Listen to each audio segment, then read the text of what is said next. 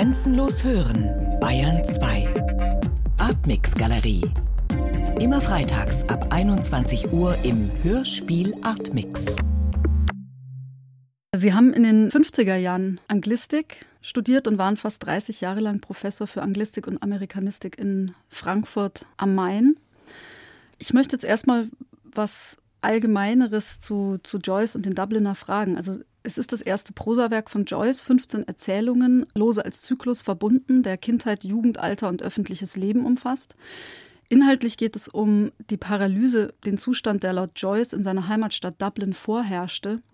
Also Lähmungserscheinungen, aber trotz diesem scheinbaren Stillstand brodeln ja in allen Figuren innere Konflikte und in vielen Erzählungen ist der Veränderungswillen Thema.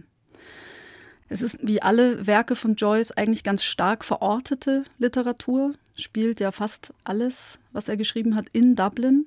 Und dennoch ist es Weltliteratur geworden.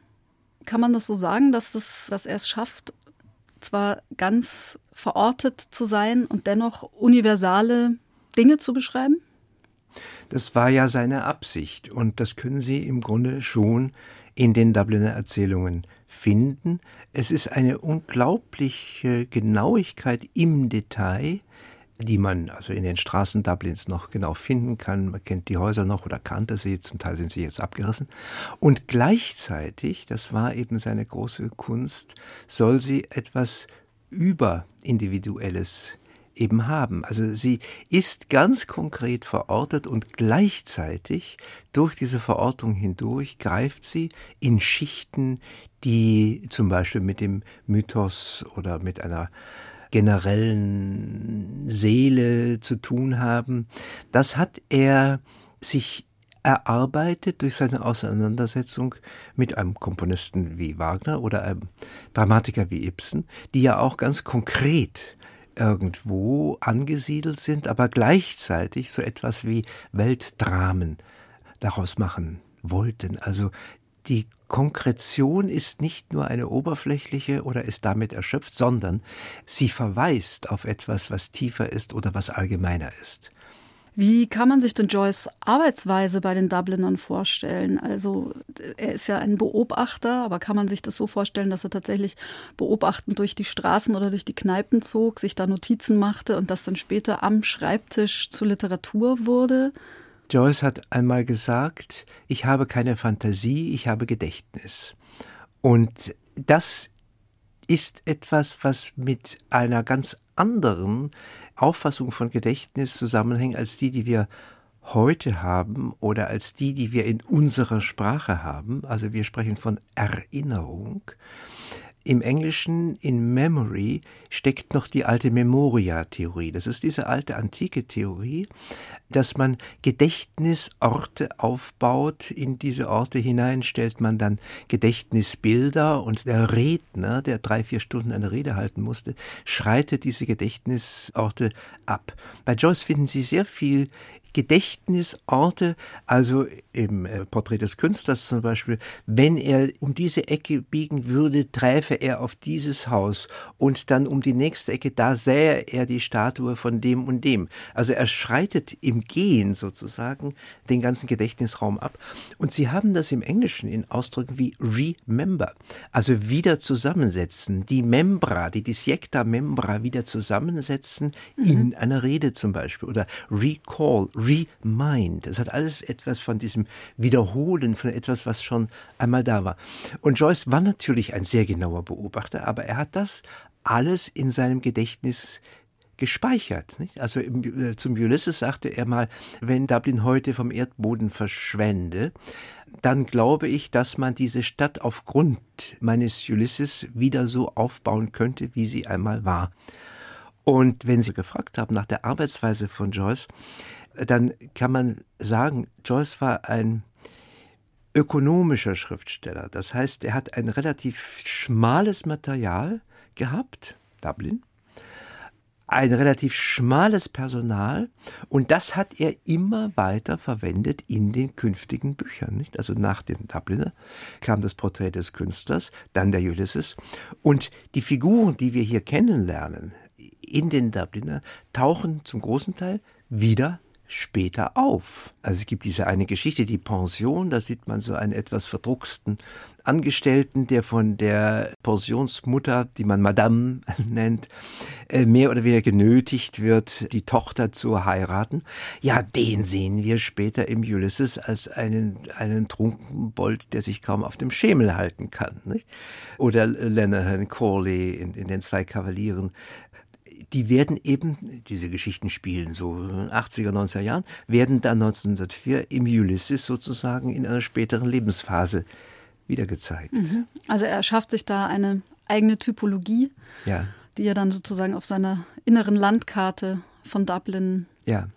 wieder aufleben lässt und ja, auch eigentlich remixed, kann man fast kann sagen. Man, kann man sagen, ja. An welchem Punkt seiner Karriere war er denn da, als er die Dubliner schrieb? Naja, er war natürlich am Anfang.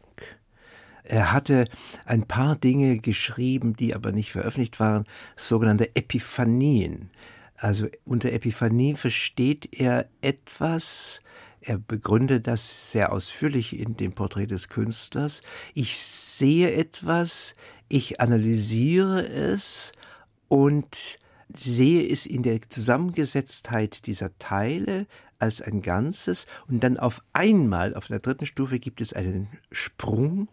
Ich sehe das, was er mit dem Thomas von Aquin die Quiditas, die Wassheit eines Dinges bezeichnet. Auf einmal sehe ich es in seinem Wesen, in seinem Dasein als etwas ganz Eigenes. Also mehr als die Summe der einzelnen Teile. Mehr als die Summe seiner einzelnen Teile. Es gibt ein schönes Wort von dem, von dem Kybernetiker Karl von Frisch, der sagte, das Ganze ist anders als die Summe seiner Teile.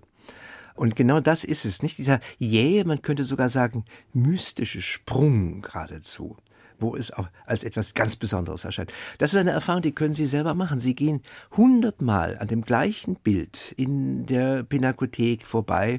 Ja, ja, das ist dieser Tizian, kenne ich ja. Und auf einmal sehen Sie dieses Bild, wie Sie es vorher nie gesehen haben. Das ist eben diese Wassheit, diese Besonderheit, diese ganz individuelle Eigenheit. Das und das Erkenntnismoment. Dieses, ja, ja, ja, dieser, dieser Sprung. Das sind eigentlich Gelenkübungen, die ihn schon in das hineinbringen, was er dann in den Dubliner Erzählungen gemacht hat. Es sind ja auch jeweils Geschichten, die etwas Besonderes zeigen. Jede Geschichte hat irgendeinen einen besonderen ja, Pfiff am Ende, äh, wodurch sie noch einmal sich anders sehen lässt als das Ende des Priesters. Ich meine, wir können da vielleicht davon sprechen. Oder die Goldmünze in, in der Hand des Corley in, in den zwei Kavalieren. Wo man auf einmal merkt, ah, darum ging es. Mit der Veröffentlichung der Dubliner kam denn dann auch eigentlich sein Durchbruch zu seinem eigenen poetischen Verfahren, kann man das so sagen? Ja, wann er ist er zum Schriftsteller geworden? Ich glaube, er ist zum Schriftsteller geworden, als er anfing, die kurzen Geschichten, die er für Irish Homestead geschrieben hat, in Literatur zu verwandeln. Also zum Beispiel sie so anschließbar zu machen, dass man diesen Erzählungsband als einen ganzen Band lesen kann, der zusammenhängt. Er hat ja einige dieser Erzählungen als Auftragsarbeiten für eine Dubliner Landwirtschaftszeitung geschrieben, äh, The Irish Homestead, und dort 1904, zum Teil 1905 veröffentlicht. Also zum Beispiel die Erzählung, mit der die Dubliner Geschichten anfangen, ist für den Irish Homestead geschrieben. Wenn Sie das, was er da geschrieben hat, vergleichen mit dem, was schließlich daraus geworden ist, dann sehen Sie im Grunde das Werden eines Schriftstellers. Er erzählt diese Geschichte vom Sterben oder vom Tod eines Priesters aus der Sicht eines, eines halbwüchsigen Jungen. Ja, das ist halt eine kleine Episode, so eine Skizze oder so etwas sollte diese Geschichte eben eine programmatische Geschichte sein. Und der ganze erste Abschnitt, der so außerordentlich wichtig ist und praktisch die Themen und Motive setzt für den gesamten Band, das zeigt, hier entsteht der Schriftsteller Joyce, der genau weiß, was er machen will in diesem Band. Es sind in sich geschlossene Erzählungen, aber sie sind durch diese drei Hauptmotive Lähmung haben Sie schon erwähnt, dann das Gnomon, ein Ausdruck aus der Geometrie und drittens eben die Simonie, also den Ämterkauf, also die Pervertierung von etwas, wozu man eigentlich da ist, also des Priesteramtes zum Beispiel, die ziehen sich durch diese ganzen Erzählungen durch, sodass der Band nicht nur aus einzelnen Geschichten besteht, sondern es ist ein durchkomponiertes Buch. Er hat diese Geschichten geschrieben, es sollten zwölf Geschichten werden. Er hat da noch zusätzlich welche gemacht, wie zum Beispiel diese zwei Kavaliere, die ihm eine der wichtigsten waren, wie zum Beispiel die kleine Wolke, auch eine meisterhafte Erzählung in diesem sozialen Moment, wie, wie, reagiert jemand, wenn er in einer unglaublich frustrierten Umweltfamilie, zum Beispiel ähm, Büro, zu leben hat. Nicht? Kann man von daher plausibel machen, dass jemand sich so verhält, wie es seinem Charakter eigentlich nicht entspricht. Äh, sagt etwas über die Gesellschaft auch in Dublin in, in diesen Jahren. Und dann eben diese große Erzählung, die sicherlich zu seinen bedeutendsten Texten gehört, eben die Toten. Äh, die ursprünglich gar nicht vorgesehen war für diesen Erzählband. Das hat er auskomponiert relativ früh. Also ich meine, er war, er war 24, 25, mhm. 26. Seit 1904 lebt er auf dem Kontinent, also in, in Triest, in Pula, kurz in Rom. Aber er hat etwa ab 1905, 6 diese Erzählungen geschrieben. Bis die veröffentlicht waren, hat er dann noch ganz andere Sachen geschrieben, eben dieses Porträt des Künstlers. Und das hat er geschrieben, da waren die Dubliner noch nicht veröffentlicht. Wenn man jetzt mal von den Dublinern zu Finnegans Wake, die ja seine letzte Prosaarbeit waren und die ja eben als wirklich wegweisendes Werk in der literarischen Moderne gelten, das ist ja ein Werk, was man sehr, sehr lange für unübersetzbar hielt. Diese Linien von den Dublinern zu Finnegans Wake, sind die sozusagen logisch, konsequent, nachvollziehbar bereits angelegt in den Dublinern? Das kann man so sagen.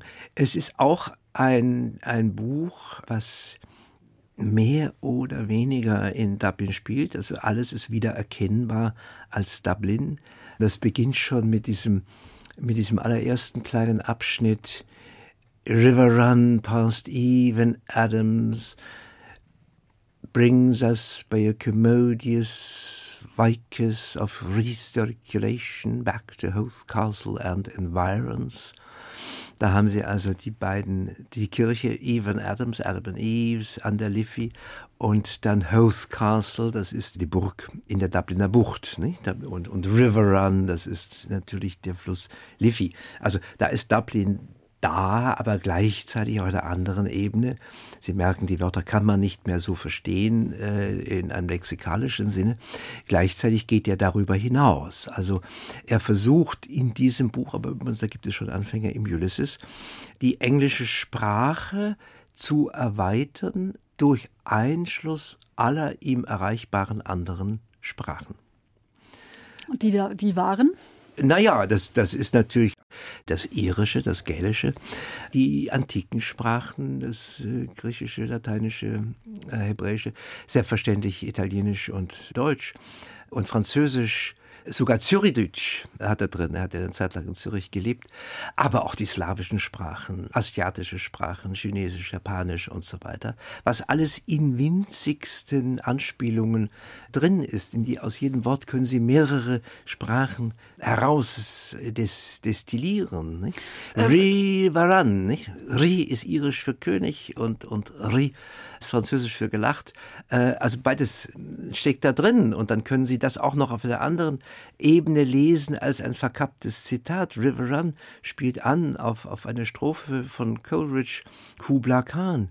In Xanadu did Kubla Khan a stately pleasure dome decree, where Elf, the sacred river, ran, river ran, through caverns measureless to man, down to a sunless sea. Und da haben sie diesen Fluss drin, Elf, A-L-P-H, so wie Anna Livia Plurabel also die Heldin aus, aus Finnegan. So sehen Sie, vom ersten Wort an funktioniert das auf mehreren Ebenen. Das ist sozusagen eine Verschärfung dessen, was er von den Dublinern an gemacht hat, ohne dass ihm klar war, wo das mal hinauslaufen könnte. Nach dem Ulysses hat er daran gearbeitet, hat 17 Jahre daran gearbeitet, immerhin. 39 ist es dann schließlich erschienen. Aber es ist vorveröffentlicht worden äh, unter dem Titel Work in Progress in einer Zeitschrift in Paris. Wollen wir mal zurückkommen zu, zu den Dublinern nochmal. Welche Wirkung hatten die bei Erscheinen? Was ist da eigentlich passiert? Eigentlich nicht sehr viel. Es gab ein paar Leute, Pound zum Beispiel, die freundlich darauf reagiert haben, aber die wurden als, als nichts Besonderes eigentlich gesehen oder dachte, na ja, das ist ja ganz, ganz hübsch. Und das hat ja der Turgenev auch ähnlich gemacht oder der, der Tschechow hat das ähnlich gemacht. So diese kleinen, sagen wir, atmosphärischen Stückchen.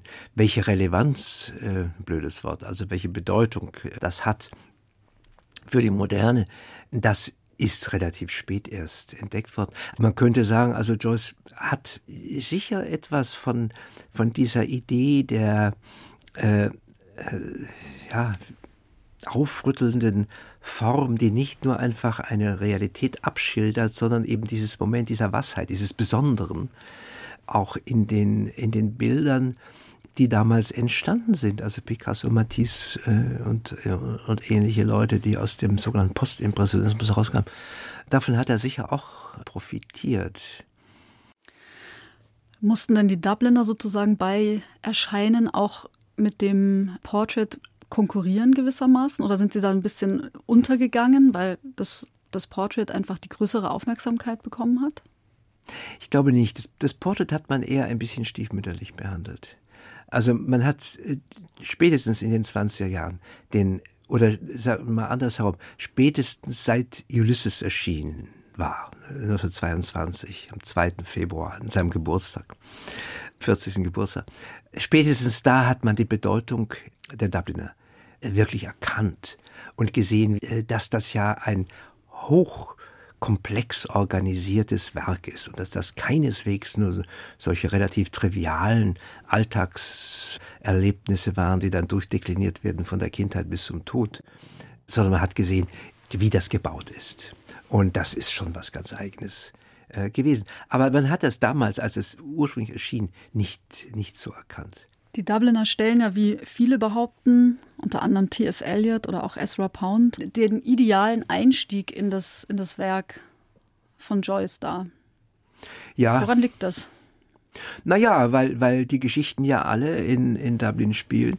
Es sind keine irgendwie herausragende Leute, es sind ganz normale, ordinäre Alltagsmenschen mit ihrer Schäbigkeit, ihrer Gemeinheit, ihrer Trunksucht, aber auch ihrem, ihrem Sinn für, äh, für, für Poesie, auch wenn es schlechte Poesie ist, aber es kommen immer wieder Gedichte vor, die so gesungen werden in den Kneipen oder die ein Harfner äh, auf der Straße singt, wie dieses wunderbare Silent O'Moyle das sind Dinge, durch die man mit Dublin vertraut wird. Die Straßen werden ja auch genannt. Also gerade diese Erzählung zwei Kavaliere, Lennehan, der durch die Straßen geht, sie erfahren immer, welche Straße das ist und ungefähr auch, wie lange er braucht. Das sind so von, von der einen Ecke zur anderen. Das sind so Dinge, die für den Joyce außerordentlich wichtig waren. Das ist im kleinsten Detail stimmt. Insofern ist es eine gute Einführung in diesen ganzen Kosmos, der einem dadurch schon vertraut ist, und natürlich eine Einführung in gewisse Figuren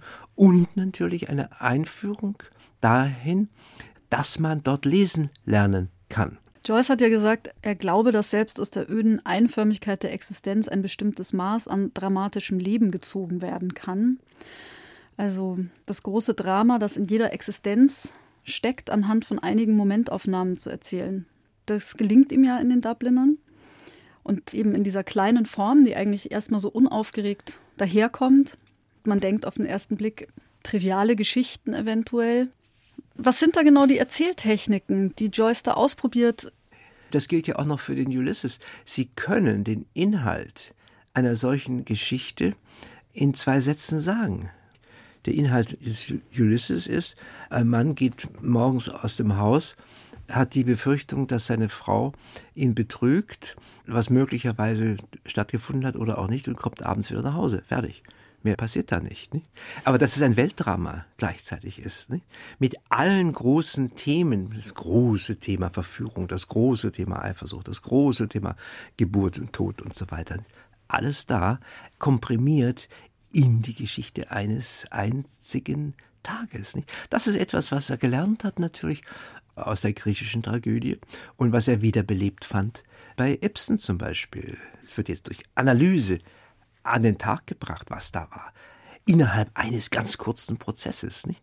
Das ist diese Neuerung gegenüber den alten epischen Strukturen, nicht? wo sie einen Roman bekommen, der beginnt meinetwegen mit der Geburt des Helden und endet mit dem Tod oder, oder Selbstmord oder was auch immer. Und es wird von Jahrzehnt zu Jahrzehnt weitererzählt, in der ganze Entwicklungsroman, wie wir ihn natürlich aus der deutschen Literatur kennen, aber auch aus der englischen, Dickens und so weiter. Dieser lange epische Atem. Und er schafft es, es zu komprimieren in einen einzigen Tag oder in eine einzige Episode. Ich meine, diese kleine Geschichte Evelyn, die früher in der Schule auch gelesen wurde, fünf Seiten, nicht? Sie erfahren, aus diesem Mädchen, was sitzt und dann darüber nachdenkt, sie will jetzt mit einem Matrosenfreund davon, und aus dieser unglaublichen Enge und Lähmung ausbrechen. Sie tut es am Ende nicht. Sie haben das ganze Leben dieses Mädchens und ihrer Familie, die Mutter ist früh gestorben, der Vater ist ein Trunkenbold und verdrischt sie und ihre Brüder. Das ganze Leben ist in diesen fünf Seiten drin. Mehr brauchen sie nicht um diesen Charakter zu bekommen. Und das macht er natürlich nicht so sehr, dass er sozusagen aus der, von außen her sie beschreibt, sondern sie wird von innen her beschrieben. Wie beginnt die Geschichte Evening had invaded the little street. Da ist also ein Invasor, ein Eindringling. Das heißt, im ersten Satz ist in diese geschlossene, staubige, vertrocknete Welt irgendetwas eingebrochen. Und ein Geist. Äh, wie ein Geist, ja. nicht? Und äh, wer da eingebrochen ist, erfahren wir dann später, äh, was heißt später, sind nicht mehr als vier, fünf Seiten. Äh, da kommt ein junger Mann, ein Matrose, der heißt Frank. Ne?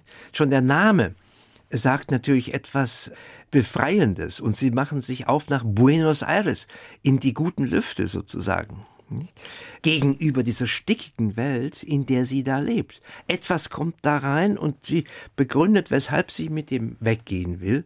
Und dann langsam verliert sie der Mut. Ach, der Vater wird ja schon alt, vielleicht schlägt er nicht mehr so zu und so weiter. Was soll er denn auch machen und so weiter. Das ganze Leben haben sie in diesen wenigen Seiten und natürlich durch diese unglaubliche Aufmerksamkeit auf solche Wörter wie invade im allerersten Satz, nicht? Da ist diese stille, verstaubte Straße und da bricht einer ein. Mhm. Es ist wirklich eigentlich bei allen 15 Erzählungen ist diese Ausschnitthaftigkeit ganz, ganz deutlich, ein ganz plötzlicher Anfang und auch meistens ein abruptes Ende und ganz viele Leerstellen. Wir kriegen ja ganz viel nicht gesagt und Joyce spielt ja meisterhaft genau damit, mit dem Wissen und Nichtwissen, mit dem Gesagten und dem Ungesagten. Das ist auch gleich in der ersten Erzählung da. Also dieser Old Cotter, dieser Familienfreund, der von dem Priester erzählt, der die Nachricht bringt, dass der gerade gestorben sei, der spricht nur in unvollständigen Sätzen. Das ist das Gnomon, dieser zweite Ausdruck, der den Jungen so umtreibt, weil er damit nichts anfangen kann. Gnomon ist ein Ergänzungsparallelogramm in der Geometrie. Das heißt, Sie haben etwas, was aber fortgesetzt werden müsste. Es sind Zeichen dafür gegeben, wie es fortgesetzt werden kann, aber sie werden nicht ausgeführt. Sie haben es Leerstellen genannt, völlig richtig. Äh, das sind die Dinge, wo man sich zu überlegen beginnt, was ist denn da eigentlich gewesen? Was ist denn mit diesem Priester? Ja, es war nicht der Kelch, it was that chalice he broke. Also er hat ihn gar nicht wirklich zerbrochen, sondern er ist runtergefallen. Und dann, ja, es war der Fehler des Messbuben. Der hat einen Fehler gemacht. Ja, da kann man natürlich weiterfragen, auch diese merkwürdigen Lücken, diese Insinuationen. Ich möchte nicht, dass mein Sohn bei, mit so einem Priester Umgang hat. Äh, wir sind hellhörig geworden für diese Dinge, gerade in Bezug auf Priester. Und weshalb ist der so total verstört dann, dieser gerade gestorbene Priester, Vater Flynn? Ja, vielleicht hat er dem Messbuben einen Antrag gemacht, vielleicht wollte er sich an ihm vergreifen sexuell. Es heißt vorher mal bezogen auf den Jungen, aus dessen Perspektive die Geschichte erzählt wird. He had a great wish for him. Wird, was man natürlich so immer gedeutet hat, er wollte gerne, dass der auch Priester wird. Man kann es aber auch anders lesen, nicht? Denn wieso wird einer so verrückt, so, so trübsinnig geradezu, wenn ihm der Kelch Natürlich war nichts drin im Kelch, heißt es dann. Also es war, er hat nicht das heilige Blut vergossen. Wenn eben der auf den Boden fällt. Aber das kann eben damit zusammenhängen, dass er da eine Bewegung gemacht hat auf den Messknaben, der dann erschreckt ist und dadurch ist das Ding runtergefallen, der Kelch. Es ist ja genau diese ungewöhnliche Perspektive, dass es keinen auktorialen, allwissenden Erzähler gibt, der eben genau diese Zusammenhänge darstellt, sondern eigentlich eben immer nur Hinweise, versteckte Hinweise sozusagen Ja. auf, auf das Geschehen auch gegeben wird. Joyce stellt ja seinen Leser damit eigentlich auf die gleiche Stufe wie die Figuren, die das, die Ja. das erleben. Ja. Und dennoch ist er durch diese vielen Anspielungen, Symbole und Bezüge, gleichzeitig ist dadurch der Erzähler aber auch immer präsent.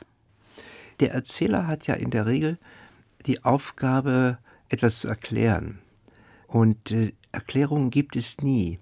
Es gibt auch keine Exposition, dass zur Vorgeschichte etwas erzählt wird.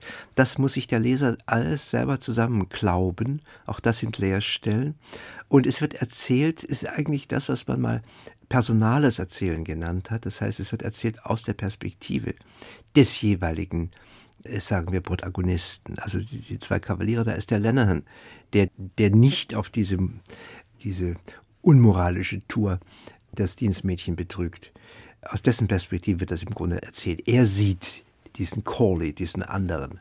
Er wird auch nicht beschrieben, sondern einzelne Elemente, nicht dieses massige Gesicht oder, so, oder dass der so breitbeinig über den Bürgersteig geht, so dass er immer wieder auf die Fahrbahn äh, runterhüpfen muss und so etwas. Nicht? Das ist alles gebunden an die Person, aus dessen Perspektive berichtet wird. Und da gibt es sogar dann Passagen, die nennt man dann in der Fachsprache erlebte Rede. Nicht? Das ist sozusagen die Vorstufe zum inneren Monolog, der sich ganz abgekoppelt hat von einem auktorialen, also einem Erzählerbewusstsein oder so etwas.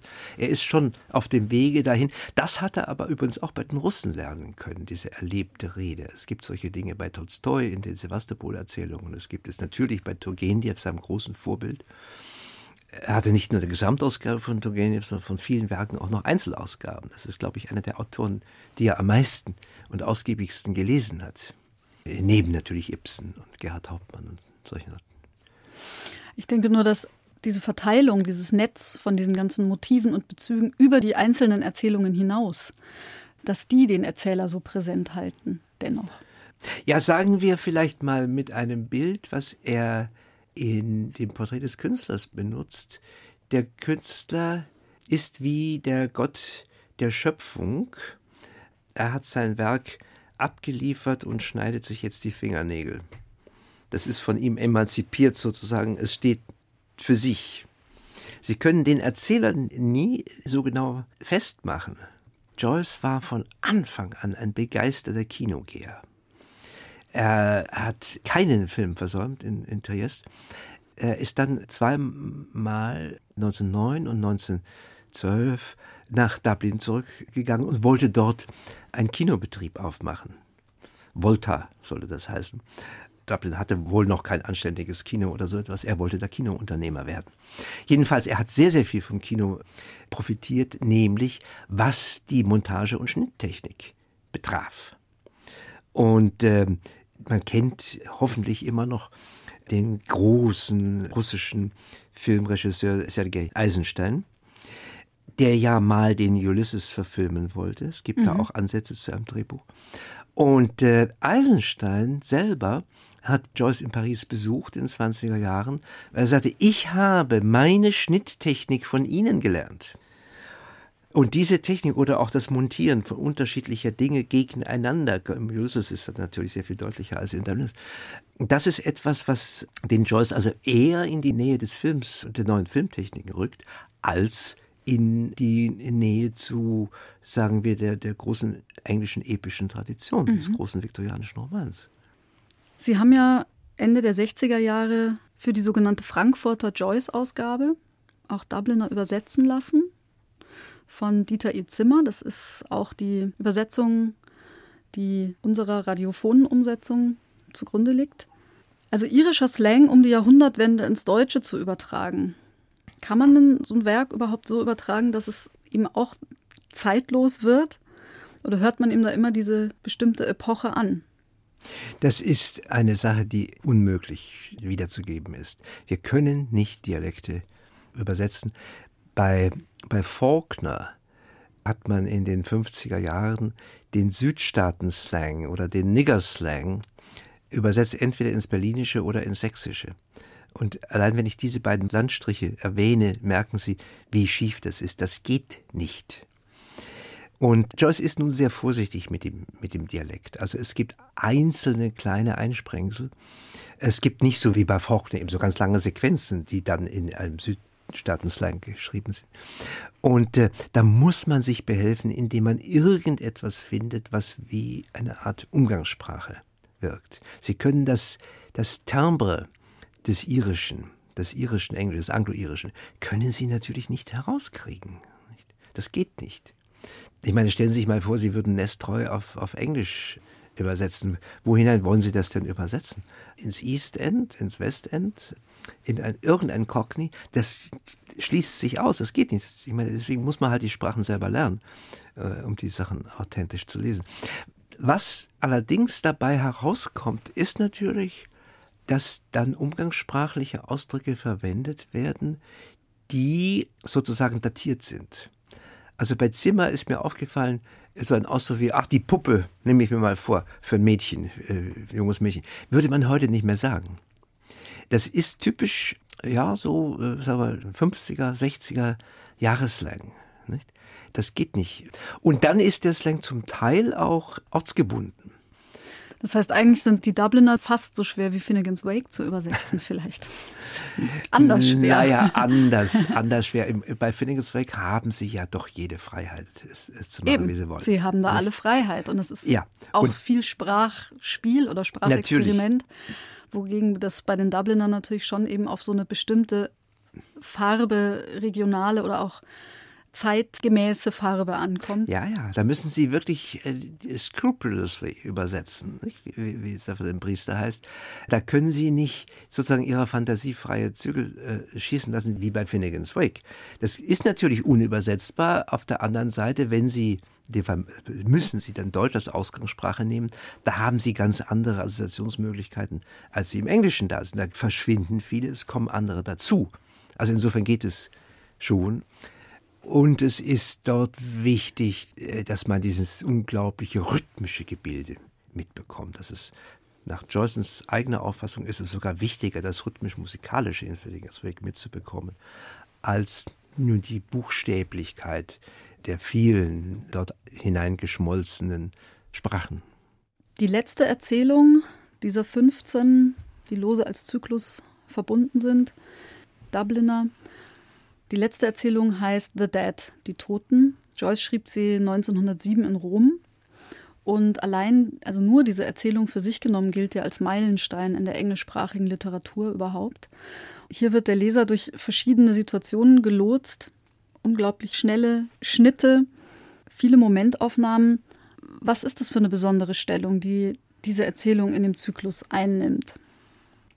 Nun, es ist die Erzählung, in der komprimiert in eine Abendgesellschaft an dem Dreikönigstag, Epiphanias, da haben sie natürlich auch dieses Moment der Epiphanie wieder drin, wo auf einmal jäh etwas klar wird. Es sind zunächst nur so Konversationen, da wird beschrieben, ja, da wird ein Walzer gespielt und tanzen die Paare, dann gibt es sogenannte Refreshments. Aber dadurch wird etwas von vom Dubliner Leben Gastlichkeit, Lebendigkeit, die unendliche Liebe zur Musik in allen Formen und so weiter deutlich.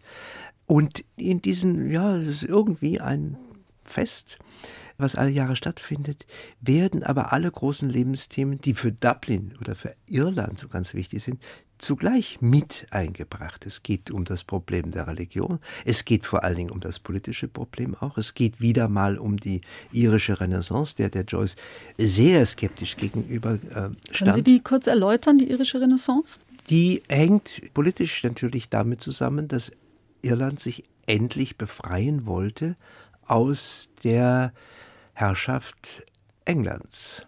Und da gibt es eine Bewegung, die Home Rule Bewegung, also wir wollen zu Hause regiert werden. Es gab den großen sozusagen Volkshelden, Irlands ungekrönten König, wie man ihn nannte. Parnell. Parnell, der durch schreckliche Manipulationen dann zu Fall gebracht worden ist. Und der ja auch verewigt wird in Efeutag im der Sitzungszimmer. Im e Efeutag im Sitzungszimmer. Er ist am 6. Oktober gestorben und am 6. Oktober ist eben immer ein Efeutag zu seiner Erinnerung. die Besinnung auf die eigene Kultur, auf die eigene Herkunft führte dazu, dass man die gälische oder die keltische Sprache wiederentdeckt hat. Das ist natürlich irgendwie auch ein Kunstprodukt. Man hat nämlich die irische Sprache entdeckt aufgrund der Grammatik des Leipziger Professors Turneisen. Der hat eine gälische Grammatik geschrieben. Die hat man ins Englische übersetzt und hat nach der Grammatik von Herrn Turneisen hat man dann irisch und gälisch gelernt. Insofern hat der Joyce, der junge Joyce, das immer sehr belächelt. Dann hat man aber gefunden, weit, weit, weit im Westen Irlands, Galway und dann auf den im Atlantik vorgelagerten sogenannten Aran Islands, dort gibt es noch ein paar Bauern, die diese Sprache sprechen. Und da haben sich gewisse Leute dann hingewandt, bedeutende Dichter wie Yeats, der kein Irisch konnte, wie John Millington Singh, der Dramatiker, der kein Irisch konnte, Lady Gregory, die kein Gälisch konnte und dachte, natürlich mit Mittelsmännern, äh, das kann ich. Äh, da, da, kommt die Ursprünglichkeit Das sind her. die Ursprünge und haben dann angefangen, mindestens gälische Stoffe zu benutzen und so weiter. Es ist sicher eine reiche mythische Tradition, die da war, die aber dann sofort zu diesem Chauvinismus führte. Nicht? Also die irische Frau ist eine reine Frau und als der ähm, der Yates in seinem Drama Catherine Houlihan die doch sehr kritisch oder geradezu promiskuös vorstellte, gab es dann riesigen Theaterradau und so weiter im RB Theater und so weiter. Also das ist ein, ein ausschließlicher Nationalismus, der alles Englische wegschieben wollte. Die Iren, die dann doch beim Englischen geblieben sind, wurden als West Britons beschimpft, kommt ja auch in den Toten vor von dieser jungen Nationalistin. Und Joyce war sehr skeptisch dagegen. Er war mehr interessiert an dem, was in Frankreich oder in ja, Belgien nennt er auch, oder in Italien oder auch in England, in Deutschland passiert, nicht? In der Literatur. Dennoch endet ja diese Erzählung damit, dass sich Gabriel vornimmt, doch auch mal nach Galway zu fahren. Also ich meine, die Geschichte hat ja eine gewisse Dramatik dadurch besonders, dass er seine Frau Greta, die aus Galway, wie Joyce's eigene Frau Nora, also aus dem Westen, westlichsten Westen stammt, so ein bisschen verleugnen wollte. Ja, ja, ihre Leute kommen daher, aber das sind doch ungehobelte Leute, eigentlich unzivilisierte. Damit wollte er eigentlich nichts zu tun haben. Und er lernt im Laufe dieser wenigen Stunden, dass er so leicht nicht davonkommt, sondern dass es da irgendwelche Wurzeln gibt, die sich zum Beispiel niedergeschlagen haben in dieser um bis zum Tode führenden Liebe dieses jungen Michael Fury zu diesem jungen Mädchen äh, Greta, der für sie in den Tod gegangen ist. Er wusste, er stirbt, weil er eine schwere Krankheit hatte und durfte nicht raus, aber dennoch. Und sagte, mein ganzes Leben war im Grunde verfehlt. Ich habe mit dieser Frau so lange zusammengelebt. Ich dachte, ich liebe sie, sie liebt mich und in Wirklichkeit lieb, lebte sie ja wo ganz anders. Und das ist dann ein hochsymbolischer Satz. The time had come to set out uh, for his journey westward. Symbolisch insofern, weil man einerseits sagen kann, ja, er hat begriffen, er muss westlich gehen, er kann nicht die Wurzeln, obwohl es die Wurzeln seiner Frau sind oder seiner Kinder, aber eben damit auch, einfach durchschneiden und ignorieren Gleichzeitig aber die Reise nach Westen ist nicht immer die Reise in den Tod. König Artus und so, die reisen alle nach Westen. Da ist das Totenreich, das keltische Totenreich auch. Ne? Also so ist es zumindest doppelt gepolt. Und ähm, es gibt noch vorher eine Stelle, wo im Grunde sich die Peripetie dieser ganzen Geschichte am Ende dieser Party, Gabriel steht schon unten und er hörte auf einmal in der Ferne dass da gesungen wird, Klavier gespielt wird. Und er sieht eine Frau, seine Frau, eine Frau, da stehen auf einer Stufe mit der Hand auf dem Geländer. Man sieht sie den Kopf heben und äh, er sagt, wenn ich ein Maler wäre, würde ich das malen und ich würde es nennen Distant Music. What is a woman standing on a staircase listening to distant music a symbol of. Und diese Geste ist für mich immer eine Grabskulptur gewesen. Mhm. Also was für ein Symbol ja. stellt eine ja, ja. Frau, die einer fernen Musik lauscht, auf einer Treppe ja. da. Diese Haltung, dieses Lauschen in eine andere Welt hinein, nicht, das hat mich dazu gebracht, jetzt zu meinen, das könnte eine Grabstatuette sein. Und insofern dann am Ende The Time Had Come for Him to set out on his journey westward, könnte damit auch in Verbindung sein. Aber es ist mehrfach, es ist doppelt gepolt, nicht?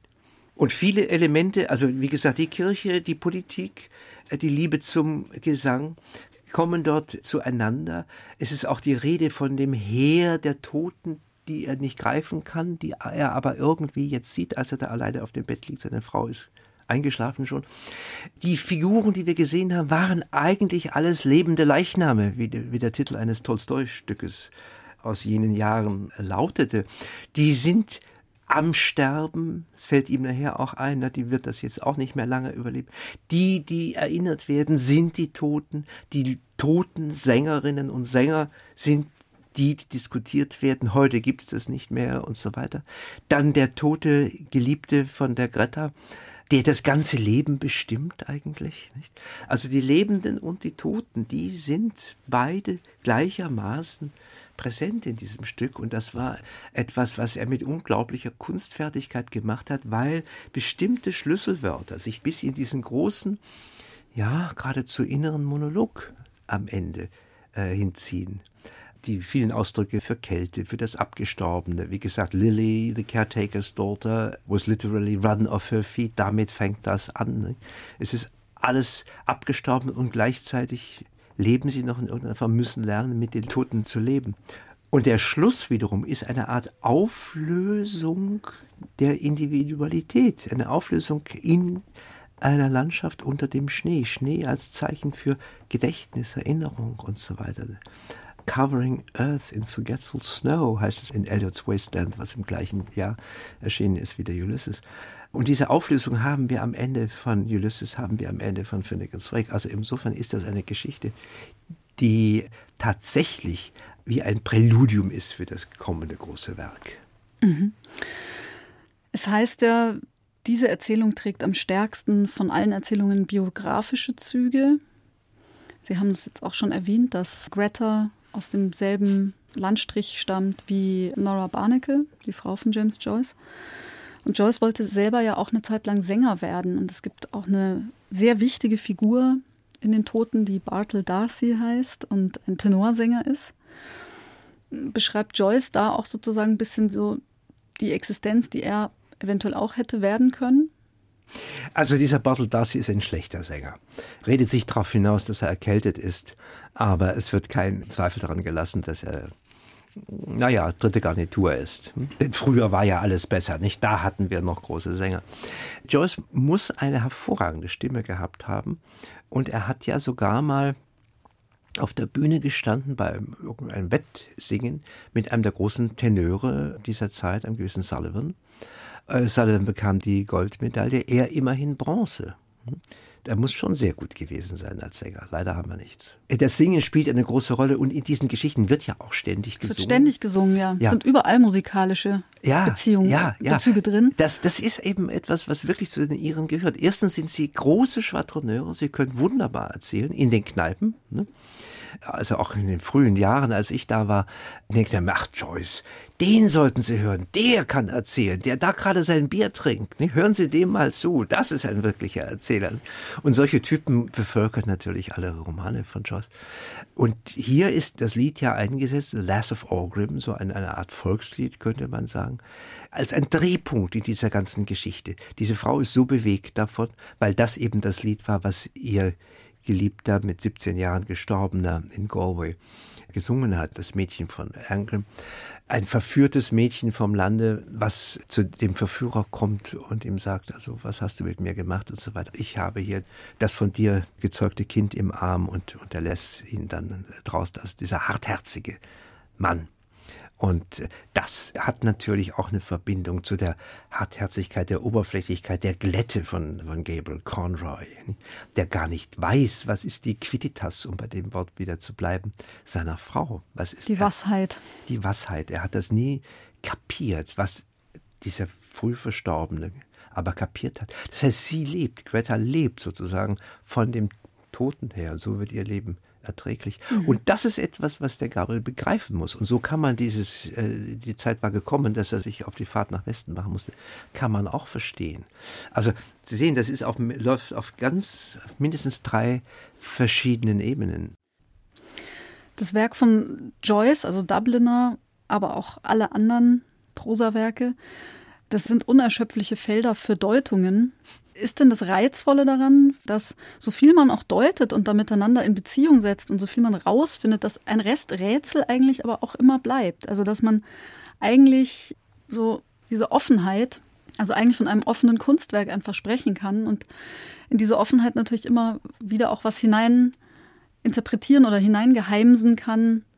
Das gibt es natürlich. Äh, es gibt Interpretationen, die auf das Abstruseste äh, jede Silbe ausquetschen und dann dieses herausholen oder jedes herausholen. Aber auf der anderen Seite, das scheint mir immer ein Zeichen bedeutender, großer Literatur zu sein, dass sie bei jeder Lektüre einem ein anderes Gesicht zuwendet. Das hängt natürlich auch damit zusammen, dass man selber alle möglichen anderen Dinge in der Zwischenzeit oder in den letzten 20, 30 Jahren gelesen hat und mit völlig anderen Erwartungen, einem ganz anderen Blick dort wieder hinkommt. Aber je größer die Literatur ist, desto geheimnisvoller bleibt sie. Und es hilft einem auch nichts, dass man ein Spezialist für das eine oder andere ist oder sich lang damit beschäftigt hat. Ich habe zum Beispiel drei ganz unterschiedliche äh, längere Arbeiten über den Hamlet geschrieben. Und als ich irgendwann mal wieder genötigt war, den Hamlet zu lesen, dachte ich, das ist ja ein unglaubliches Stück, das habe ich ja noch nie gelesen. Da stehen ja Sachen drin. Warum ist mir das früher nicht aufgefallen? Das ist so wie, ich sprach mal davon, nicht? man geht so und so lange an einem Bild vorbei und auf einmal packt es einen. Man, man sieht Kern.